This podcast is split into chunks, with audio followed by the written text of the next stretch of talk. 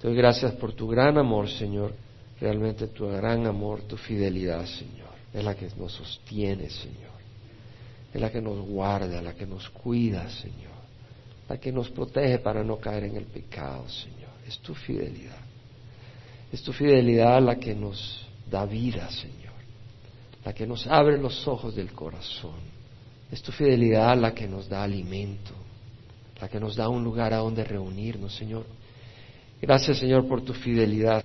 Tú eres fiel. Gracias por guardarnos. Y, Señor, hoy en tu fidelidad, danos tu palabra y que podamos recibirla en nuestro corazón en nombre de Jesús. Amén.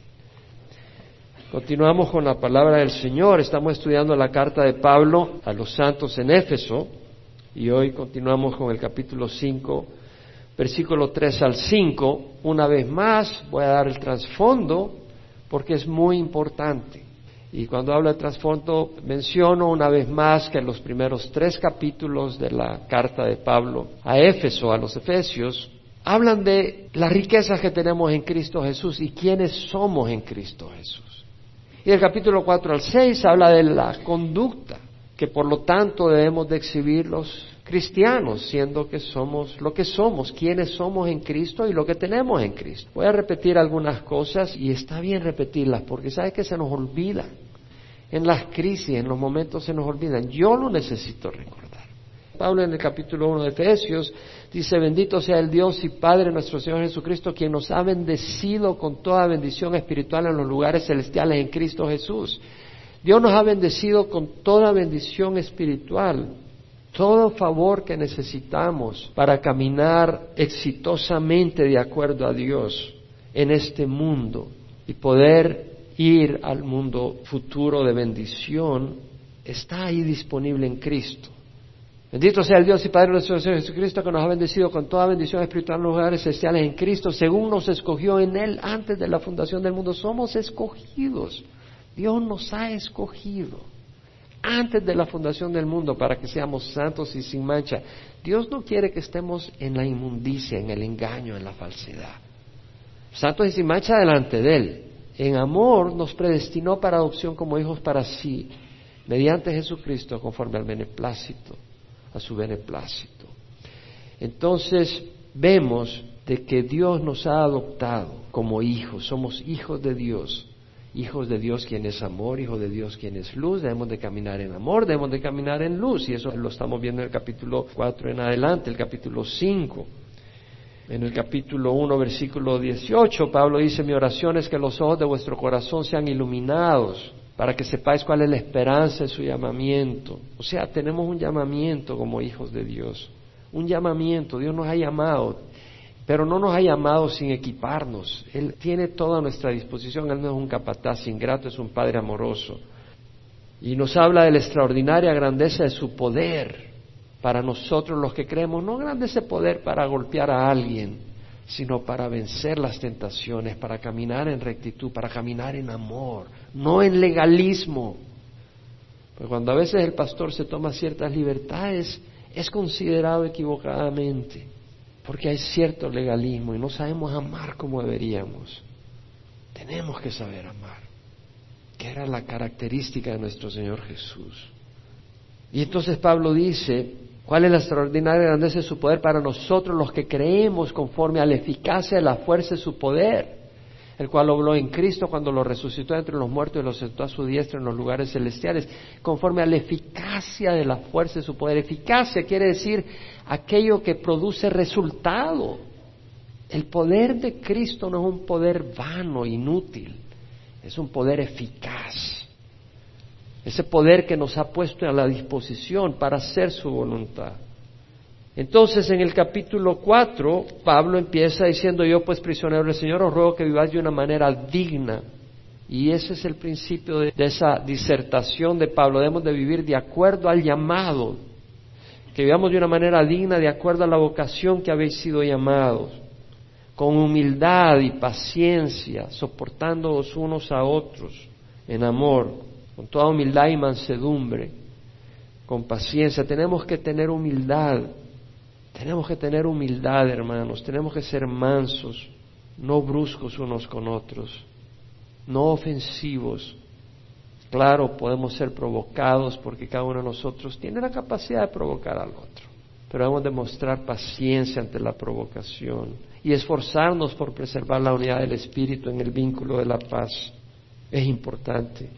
Luego Pablo en el capítulo 4, versículo 7, habiendo dicho cómo hemos de andar en cierta manera, dice cómo no hemos de andar. Y dice, os digo y afirmo juntamente con el Señor, y la palabra es ahí, yo testifico en el Señor, que ya no andéis como andan los gentiles en la vanidad de su mente, o sea, pensando en cosas temporales únicamente, cosas que se acaban, cosas que tienen apariencia pero que son falsas, engañosas, excluidos de la vida de Dios. O sea, ellos no conocen la vida eterna. Ellos no conocen la vida que Dios demanda y da en este mundo. Entenebrecidos en su entendimiento, como personas ciegas que se andan guiando por lo que tocan, están siendo guiadas por los placeres, por los deleites y no por lo que ve espiritualmente, porque no tienen la luz de Cristo. Debido a la ignorancia que hay en ellos por la dureza de su corazón, su corazón ha oído la palabra, pero la han endurecido y se ha terminado endureciendo de manera que ya no oyen y se han hecho insensibles y se entregan a la sensualidad. Así como un pez muerto se entrega a la corriente de agua, no lucha contra corriente, sino que la corriente lo arrastra. Las pasiones te arrastran, el mundo te arrastra. Y se entregan a la sensualidad para cometer con avidez toda clase de impureza. Pablo después sigue hablando de cómo debemos de comportarnos en forma práctica, cómo no ser y cómo ser. En el capítulo 5 dice, sed pues imitadores de Dios no imitadores de Dios en el sentido de que voy a crear algo de la nada, solo Dios puede hacer eso. No imitadores de Dios en el sentido de que voy a buscar ser cabeza tuya, la cabeza del hombre es Cristo y la cabeza de la mujer es el hombre.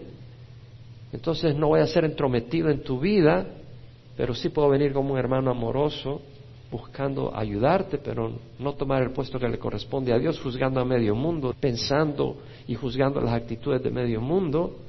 Ahora, claro que hay ciertas acciones que son obvias. Si estás viviendo en adulterio, eso es obvio que es pecado. No te estoy juzgando a ti, estoy juzgando tu pecado y la palabra te juzga a ti. Pero muchas veces estamos juzgando las acciones y las motivaciones cuando no es nuestro negocio. Y no nos corresponde. Sed pues imitadores de Dios como hijos amados. Dios es amor y somos hijos de Dios y hemos sido amados para empezar. Hay un sticker que dice yo amo a Dios. Y me molesta cada vez que lo veo. Me molesta porque me parece que es vanagloriarse en que esa persona ama a Dios. Yo me puedo vanagloriar en que Dios me ama a mí. Yo no me puedo vanagloriar en que yo amo a Dios. Yo amo a Dios, pero si me voy a gloriar en algo es que Dios me ama a mí. Yo no me puedo gloriar en lo que yo amo a Dios. Yo amo a Dios. Es como Pedro, y tres veces lo negó. Nos vanagloriamos en que Dios nos ama y es fiel con nosotros y nos ha perdonado por su sangre en la cruz. Andad en amor así como Cristo os amó. Se dio a sí mismo por nosotros, dice Pablo. Ofrenda y sacrificio. Ofrenda se ofreció, pero no solo se ofreció en el servicio, se entregó en vida a morir en una cruz. Ofrenda y sacrificio, dice, a Dios como fragante aroma. Y luego dice, versículo 3 al 5, que es lo que vamos a estudiar hoy, pero que la inmoralidad y toda impureza o avaricia ni siquiera se mencionen entre vosotros como corresponde a los santos. Ni obscenidades, ni necedades, ni groserías que no son apropiadas, sino más bien acciones de gracias, porque con certeza sabéis esto, que ningún inmoral, impuro o avaro que es idólatra tiene herencia en el reino de Cristo y de Dios. Y voy a cubrir esto. Y tenemos que tener oídos para oír, porque el Señor quiere hablarnos hoy, quiere hablarnos en esta área. Dice Pablo, la inmoralidad y toda impureza o avaricia ni siquiera se mencionen entre vosotros como corresponde a los santos. Yo espero que nosotros entendamos que la iglesia no solo es un edificio a donde venimos y estudiamos. Esto es para vivirlo. El amor hay que vivirlo. No es algo estéril. Es una vida de amor. Y cuando tú das, recibes de Dios. Es una vida de amor no de cosas, no de pertenencias. Dice la palabra que la inmoralidad, la palabra, la New King James Version la traduce fornication, fornicación. La New International Version y la English Standard Version la traducen sexual immorality, moralidad insexual. La New American Standard la traduce immorality, inmoralidad. ¿Qué quiere decir inmoralidad? La palabra es pornía, de ahí viene pornografía. La palabra porneia significa intimidad sexual ilícita.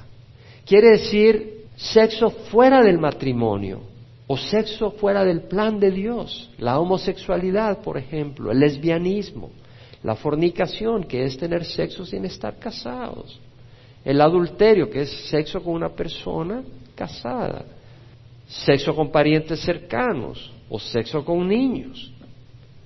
Y la fornicación, la inmoralidad no se limita solo al acto físico, el contemplar y desear sexo ilícito, entretenerse con películas inmorales, con fotos, internet u otro medio, es pecado.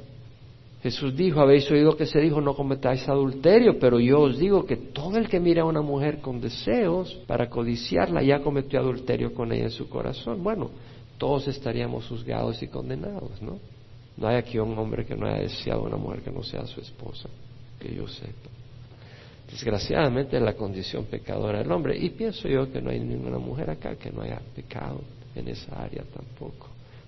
Pero lo que quiere decir es que cuando venimos al Señor, esa ya no es un hábito.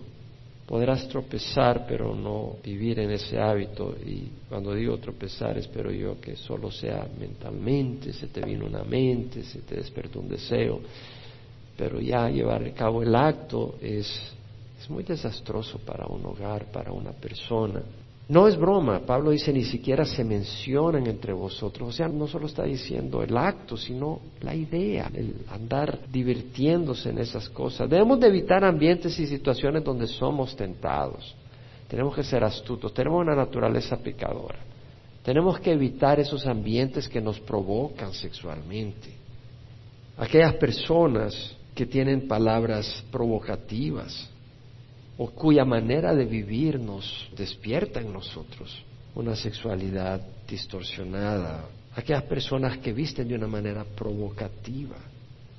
Y tu mujer no te vistas de una manera provocativa, hazlo enfrente de tu esposo y en tu casa. Pero fuera de tu casa, ¿qué es lo que quieres hacer? Sentirte con fuerza, con poder sobre otros hombres y por eso te vistes provocativamente, no es buena idea. Te estás haciendo enemiga de Dios. Cuidémonos de las conversaciones. Cuidémonos de lo, con qué nos deleitamos, las novelas, las películas, qué es lo que ofrecen. Si lo que te provocan son excusas para ver cosas inmorales, no tiene sentido. No a la pornografía. Proverbios dice, ¿puede un hombre poner fuego en su seno sin que arda su ropa? ¿Puede caminar un hombre sobre carbones encendidos sin que se quemen sus pies? La respuesta es no. Y entendamos que cuando dice Pablo que la inmoralidad ni siquiera se menciona entre vosotros, no está hablando de la inmoralidad según le entiende el mundo, porque el mundo ve las cosas inmorales y las considera normal, la ropa provocativa, gestos y bailes sensuales, pero para Dios es pecado. La inmoralidad y toda impureza, la palabra impureza en la New King James Version es uncleanness, la New Living Translation, English Standard Version, New American Standard, impurity, o sea, inmundicia, impureza. Y se refiere a impureza física, puede ser impureza física, un desecho, o puede ser impureza moral, pensamientos, conducta impura. Incluye dentro de su uso una vida desordenada, bromas, chistes con traza de pasiones ilícitas o sexo prohibido, eso es impureza revistas, canciones, conversaciones que contempla sexo ilícito, eso no es bueno. Pensamientos que glorifican una vida desordenada, eso es impureza. Que la inmoralidad y toda impureza o avaricia. Y mira interesante que hablando de inmoralidad e impureza, añade avaricia y las pone al mismo nivel. Me llama la atención, la palabra avaricia la New King James, la King James la English Standard Version la traducen covetousness, codicia. La codicia es desear algo que le pertenece a otra persona. No quiere decir desear, por ejemplo, si alguien tiene un buen trabajo, desear tener un buen trabajo, sino desear lo que esa persona tiene en particular. Tal vez ah, tú deseas la mujer de tu prójimo y la deseas, la mujer que él tiene, que no te pertenece. Eso es codiciarla. O tal vez alguien tiene cierta casa en cierto lugar y empiezas a codiciar, a querer tener eso, esa misma casa, empiezas a envidiar a esa persona, a resentir a esa persona. La codicia, eso es lo que quiere decir codicia. Aunque la New Living Translation, la New International y la New American Standard Version la traducen greed, es avaricia, es el deseo desenfrenado por algo, aunque no le pertenezca a alguien. La palabra viene de pleonectes, del griego, que quiere decir codicia, covetousness. alguien deseando siempre tener más, especialmente lo que pertenece a otro, pero no se limita a eso, o sea que puede significar codicia o avaricia. Alguien siempre sediento de algo más, un mejor modelo, una mejor ropa, un mejor trabajo, un mejor esposo, nunca contento, nunca tranquilo, codiciando más, buscando tener más, mejores cosas, más modernas, lo más reciente, la última moda, nunca satisfecho. Tiene la palabra pleión, que quiere decir superior en cantidad o en calidad, o más grande, y la palabra ejo, que quiere decir poseer. Bueno, vamos a 1 Timoteo y veamos lo que nos dice Pablo. 1 Timoteo 6, versículos 6 al 12. La piedad, en efecto, es un medio de gran ganancia cuando va acompañada de contentamiento, porque nada hemos traído al mundo y nada podemos sacar de él. Y si tenemos que comer y con qué cubrirnos, con eso estaremos contentos. Porque los que quieren enriquecerse caen en tentación y lazo y en muchos deseos necios y dañosos que hunden a los hombres en la ruina y la destrucción. Porque la raíz de todos los males es el amor al dinero por el cual codiciándolos algunos se torturaron con muchos dolores y se extraviaron de la fe. Pero tú, hombre de Dios, huye de estas cosas y sigue la justicia, la piedad, la fe, el amor, la perseverancia y la amabilidad. Pelea la buena batalla de fe, echa mano de la vida eterna, la cual fuiste llamado y de la que hiciste buena profesión en presencia de muchos testigos. ¿Y qué dice Pablo? La piedad, en efecto, es un medio de gran ganancia cuando va acompañada en contentamiento. Y vamos a ver, Pablo dice, estas cosas ni siquiera se mencionan, o sea, cuando está hablando en Efesios, la inmoralidad, impureza o avaricia, y hace referencia a avaricia, dice, ni siquiera se mencionen. ¿Por qué es Pablo tan drástico en esto? En 1 Timoteo 6, del 9 al 12, dice, los que quieren enriquecerse caen en tentación y lazo, y en muchos deseos necios y dañosos que hunden a los hombres en la ruina y en la perdición caen en tentación, caen en tentación, la tentación está ahí. Tenemos una naturaleza pecadora que tiende hacia el materialismo y en Estados Unidos vivimos en una sociedad que promueve el materialismo. Si tú no tienes, eres miserable, si tienes, estás llegando al éxito. Es un materialismo enfermizo, enfermizo el materialismo que hay en Estados Unidos. Y Pablo dice, cuidado, porque los que quieren enriquecerse caen en tentación y lazo. O sea, hay tentación y es un lazo, un lazo te atrapa. La tentación está ahí. Y muchas personas en su deseo de tener más está como el que le pone una zanahoria enfrente a un caballo y el caballo va corriendo tratando de agarrar la zanahoria y nunca la agarra, pero sigue corriendo buscando. Y hay muchas personas que toda su vida la tienen enfocada en alcanzar más cosas y parecen el caballo que va corriendo tras la zanahoria. Ese es su sueño, llegar a tener más dinero, llegar a tener esta vida de estos millonarios, etcétera. Y es un lazo. La persona codiciosa nunca está satisfecha, siempre desea más, la codicia lo atrapa. Arriesga insensatamente sus recursos. Hay personas que por querer tener más perdieron todo. Le motiva a hacer cosas incorrectas. Le empuja a hacer cosas indebidas. Alimenta envidia, celos por querer tener más. Causa problemas por su ambición. Su codicia lo asfixia, lo destruye. Su codicia lo hunde, si no económicamente, espiritualmente. Mira lo que dice. Que quieren enriquecerse caen en tentación y lazo y muchos deseos necios y dañosos que hunden a los hombres, los hunden en la ruina y la perdición. Jesús dijo, ¿qué provecho obtendrá un hombre si gana el mundo entero, pero pierde su alma o quedará un hombre a cambio de su alma? Y luego Pablo dice, la raíz de todos los males es el amor al dinero, por el cual codiciándolos algunos se extraviaron de la fe y se torturaron con muchos dolores. Se extraviaron de la fe, se extraviaron de Dios por el dinero. Por tener más. Oh, yo quiero una casa grande. Yo quiero el sueño americano. Y dentro de ese sueño no hay tiempo para las cosas de Dios. Y se extravían de la fe. Vinieron al Señor, Señor, qué lindo. Vinieron sin nada, recibieron al Señor, se sienten millonarios, felices. Y ahora le piden al Señor que les ayude con un trabajo y obtienen un trabajo. Y ahora están ambicionados por tener más y tienen dos trabajos. Y después tienen hasta tres trabajos. ¿Y qué es lo que han hecho? Ya no tienen tiempo para el Señor y terminan extraviándose de la fe. Venir a la iglesia no basta. Hay que tener una fe viva, una fe real. Y el amor al dinero se vuelve su pasión y entonces se vuelve un ídolo. Es detrás de lo que andan, es a lo que sirven, al dinero. Cuidémonos de no amar el dinero. Hay algunos shows donde las personas salen ridículas saltando y brincando por 100 dólares o 500 o 1000 y parecen perritos. No parecen seres humanos hechos a la imagen de Dios. Son ídolos. son su ídolo. Y luego dice, pero tú, hombre de Dios, huye de estas cosas y sigue la justicia. O sea, huye. Huye de personas que viven tras el dinero y las cosas materiales. Que no se te pegue, a menos que seas un instrumento para ayudarles a salir de ahí. Pero ten cuidado si te están enmarañando y sigue la justicia, la rectitud, la piedad. La piedad quiere decir aquel comportamiento que es de acuerdo y agradable a Dios. La justicia, la piedad, la fe, o sea, la doctrina sana, el amor, la perseverancia, la amabilidad. Pelea la buena batalla de fe, echa mano de la vida eterna a la cual fuiste llamado. Es una pelea, se trata de la vida eterna. Codicia la vida eterna, no el dinero. Es una batalla de fe, se trata de la vida eterna. Se trata de vida o muerte, se trata de cielo o infierno.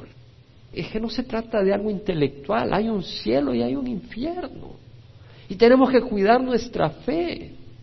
Y para ganar la batalla no podemos coquetear con el enemigo, con el pecado, debemos de poner los ojos en el destino eterno. Primera de Corintios 5:11 os escribí que no anduvieras en compañía de ninguno que llamándose hermano. Mira la urgencia de Pablo y la seriedad con que trata la avaricia, la inmoralidad y la impureza. Fíjate bien, cómo trata Dios la inmoralidad y la impureza y la avaricia al mismo nivel. Os escribí que no anduvieras en compañía de ninguno que llamándose hermano no con los no creyentes, con los no creyentes Dios no ha recibido a Cristo. No le puedes hablar como alguien que conoce al Señor. Pero al que se llama cristiano, mira lo que dice. Que no anduvieras en compañía de ninguno que llamándose hermanos una persona inmoral o avaro, leonectes, la misma palabra que aparece en Efesios 5, o idólatra, o difamador, o borracho, o estafador, con ese ni siquiera comáis. ¡Wow! O sea, lo que nos está diciendo Pablo es que si una persona dentro del cuerpo de Cristo vive con su mente en las cosas materiales, repréndelo. Y si no responde, apártate de esa persona. Si se llama cristiano. En Primera Corintios 6, 9 a 10, no sabéis que los injustos no heredarán el reino de Dios y dentro de los injustos pone a los avaros y a los inmorales. No os dejéis engañar ni los inmorales, pornía, pornos, ni los idólatras, el que está tras las cosas materiales, ni los adúlteros, ni los afeminados, ni los homosexuales, ni los ladrones, ni los avaros, ni los borrachos, ni los difamadores, ni los estafadores, heredarán el reino de Dios. Y vete a Efesios. ¿Qué dice Efesios 5? Versículo 5.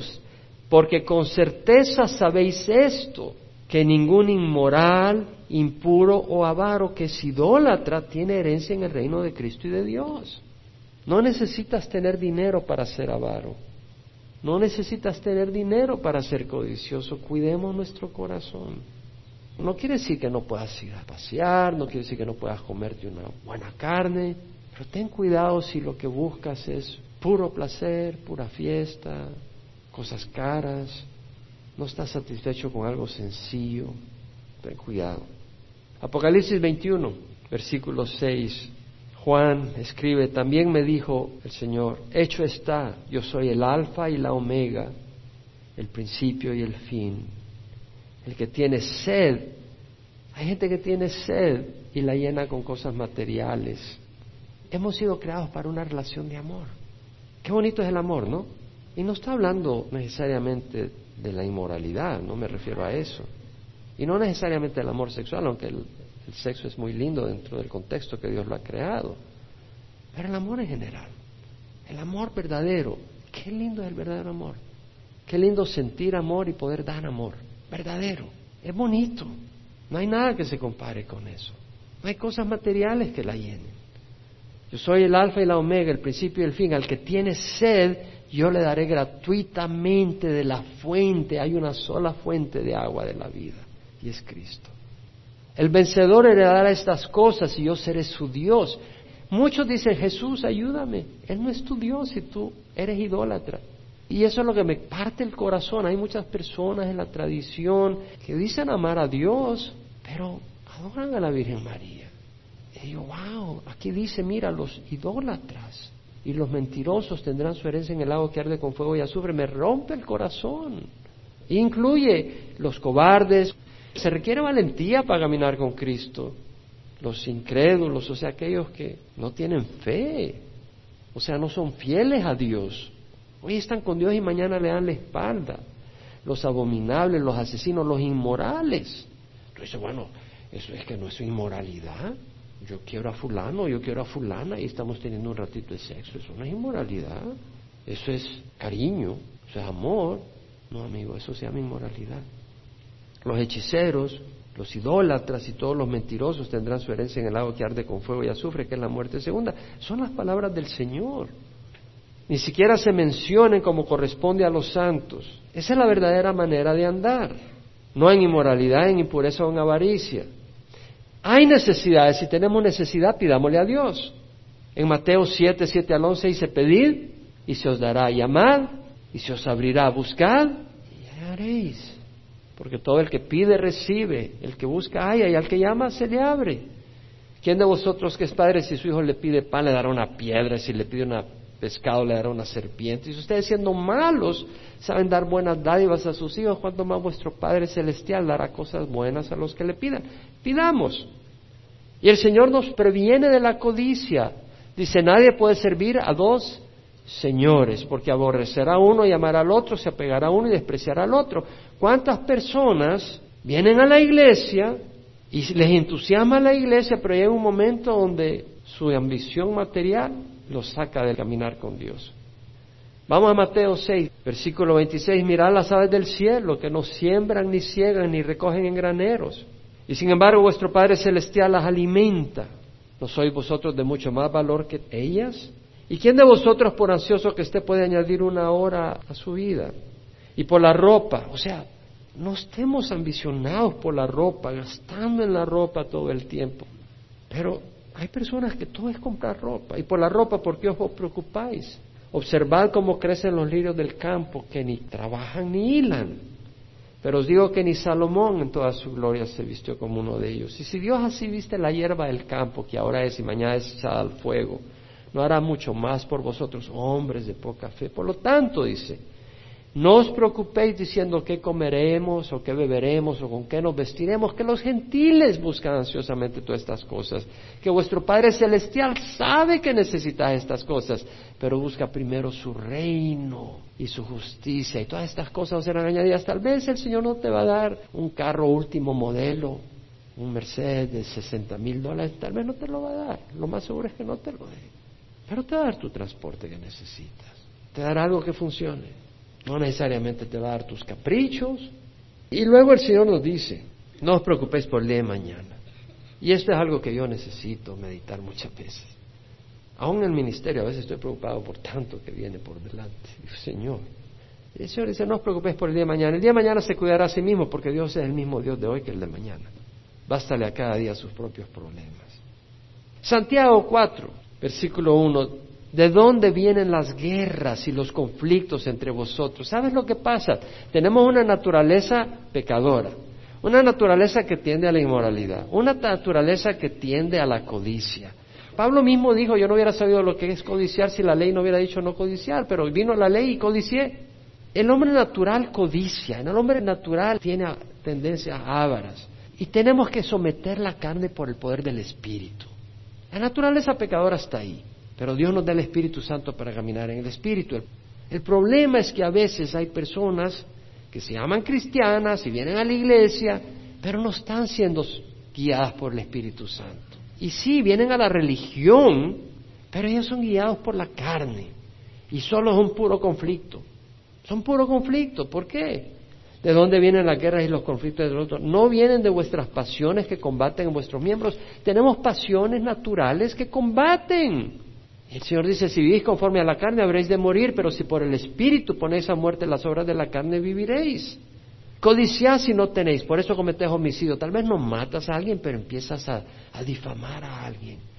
Y no solo puedes codiciar cosas materiales, puedes codiciar otras cosas de una persona. Sois envidiosos y no podéis obtener, por eso combatís y haces guerra. No tenéis porque no pedís, dice el Señor. Pedís y no recibís porque pedís con malos propósitos para gastarlo en vuestros placeres. El vivir como un animalito que solo busca satisfacer sus placeres, eso es enemistad de Dios. Santiago dice en el capítulo 4, versículo 4, almas adúlteras, ¿no sabes que la amistad del mundo es enemistad hacia Dios? Primera de Juan 2, 15 al 17, no améis al mundo ni las cosas que están en el mundo. Si alguno ama al mundo, el amor del Padre no está en él. Porque todo lo que hay en el mundo, la pasión de la carne, la pasión de los ojos, la arrogancia de la vida, no provienen del Padre, sino del mundo. El mundo pasa y también sus pasiones. Pero el que hace la voluntad de Dios permanece para siempre. Tenemos que cuidarnos en qué ponemos nuestro corazón. ¿Cómo vencer los deseos y las pasiones carnales? Pues las tenemos. ¿Cómo vamos a tener victoria sobre esas cosas? Cuando yo pienso en la fidelidad de Dios, esa es la clave, la fidelidad de Dios. Pero tenemos que hacer algo nosotros también dentro de ese proceso. El Señor no nos fuerza para mantenernos en rectitud, para no caer en un espíritu codicioso y avaro. Tenemos que poner los ojos en las promesas de Dios. Si tú las pones en Hollywood, si tú las pones en los carros, si tú las pones en la ropa, pues ahí te vas a quedar. Pues si pones en las cosas que vienen, entonces vas a escapar de esa concupiscencia, de esas pasiones que quieren atraparte y hacerte una persona como un animalito viviendo para el día de hoy, para satisfacer la carne. Según de Pedro, capítulo 1, 2 y 4, Pedro dice que su divino poder nos ha concedido todo cuanto concierne a la vida y a la piedad mediante el verdadero conocimiento de aquel que nos llamó por su gloria y su excelencia. Es decir, debemos de conocer a Dios, buscar a conocer a Dios para conocer sus promesas, conocer su carácter, su amor, saber que Él es mejor que toda otra cosa. Y luego dice Pedro, la gloria y la excelencia de Dios, por medio de las cuales nos ha concedido sus preciosas y maravillosas promesas, a fin de que por ellas lleguéis a ser partícipes de la naturaleza divina habiendo escapado de la corrupción que hay en el mundo por causa de la concupiscencia. Es decir, son las promesas de Dios las que nos fortalecen para seguir caminando en rectitud. Entonces hay que pensar en las promesas de Dios, hay que meditar en las promesas de Dios, hay que memorizar esos versículos que hablan de las promesas de Dios, para plantarlos en la cabeza, porque hay mucho del mundo que nos bombardea para vivir por las cosas materiales. Tenemos que memorizar escritura. Y también tenemos que memorizar escrituras que nos hablan de advertencias. Proverbios 1.7, el temor a Jehová es el principio de la sabiduría, los necios desprecian la sabiduría y la instrucción. Es necia la persona que no muestra temor a Dios. Y cuando te sientes débil en las tentaciones, todo lo puedo en Cristo que me fortalece, dice Pablo. Pero recuerda de que Dios nos ha dado toda esa fuerza, todo ese poder la extraordinaria grandeza de su poder para con nosotros los que creemos, conforme a la eficacia y la fuerza de su poder que resucitó a Cristo de la muerte y lo sentó a su diestra. Ese poder está disponible para que vivamos rectamente. Pablo dice, oh, cosas que ojo no vio, ni oído yo, ni entraron en el corazón del hombre son las cosas que Dios tiene preparado para los que le aman. Meditar en esas cosas. Y luego, en Efesios, Pablo menciona ni obscenidades, ni necedades, ni groserías que no son apropiadas, sino más bien de acciones de gracia. Obscenidades, la palabra, tres traducciones en inglés que vi decía filthiness, asquerosidades. New Living Translation dice obscene stories, obscenidades, historias obscenas, cuentos obscenos. New International Version dice obscenity. ¿Qué es obscenidad? Es toda inmoralidad, pornografía. De hecho, la palabra en el griego quiere decir bajeza. ¿Por qué? Porque la pornografía es bajeza, es degradar al ser humano a una máquina, a un animalito que busca sexo o busca dominar a otro con el sexo. Eso es lo que es la pornografía. Es una bajeza, reduce al ser humano a un animal. Nada de obscenidades, dice Pablo, ni necedades. La palabra necedades, morología, moros en el griego quiere decir necio, imprudente, carente de sabiduría. Y logos, lego, quiere decir hablar, decir algo. Entonces lo que está queriendo decir necedad es la persona que habla cosas vacías. Hay personas que pura vacía es lo que hablan, pura tontería. No hay sustancia en lo que hablan. Lo que dicen es carente de juicio, ni necedades ni groserías. Es decir, aquellas bromas y chistes vulgares con connotaciones sexuales, gestos, que no son apropiadas. Somos una nueva criatura. Si alguno está en Cristo, nueva criatura es. Pedro dice, os ruego que como extranjeros y peregrinos os abstengáis de las pasiones carnales que combaten contra el alma. Mantened entre los gentiles una conducta irreprochable. La persona extranjera se viste distinto, come distinto, habla distinto, otro idioma. Nosotros debemos de vestirnos recatadamente. Debemos de comer, no estoy hablando de comida física, lo que nos alimentamos, la palabra de Dios, no basura. Y debemos de hablar rectamente, de una manera sana, no con las grandes palabrotas, o con inmoralidad o puro materialismo. En lugar de eso, que son cosas apropiadas, que nuestro corazón brote con acciones de gracias. En lugar de avaricia y codicia, contentamiento. En lugar de palabras necias y soeces, acciones de gracias. Da gracias en todo, porque esta es la voluntad de Dios para vosotros en Cristo Jesús. Porque con certeza sabéis esto, que ningún inmoral, impuro, avaro, que es idólatra, tiene herencia en el reino de Cristo y de Dios. Si estás viviendo en fornicación, si estás viviendo en codicia, en avaricia, y te das cuenta, la palabra te ha hablado, arrepiéntete. No puedes servir a dos señores. No puedes servir al dinero, las cosas materiales y a Dios. Tienes que escoger. Tienes que vivir de una manera sencilla, no una vida extravagante. Y no puedes vivir en inmoralidad. Si no estás casado, tienes que separarte hasta que te cases. Y si estás viviendo en adulterio, pues para. ¿Y cómo voy a parar? Pues le pides a Dios ayuda. Pero tienes que decidir.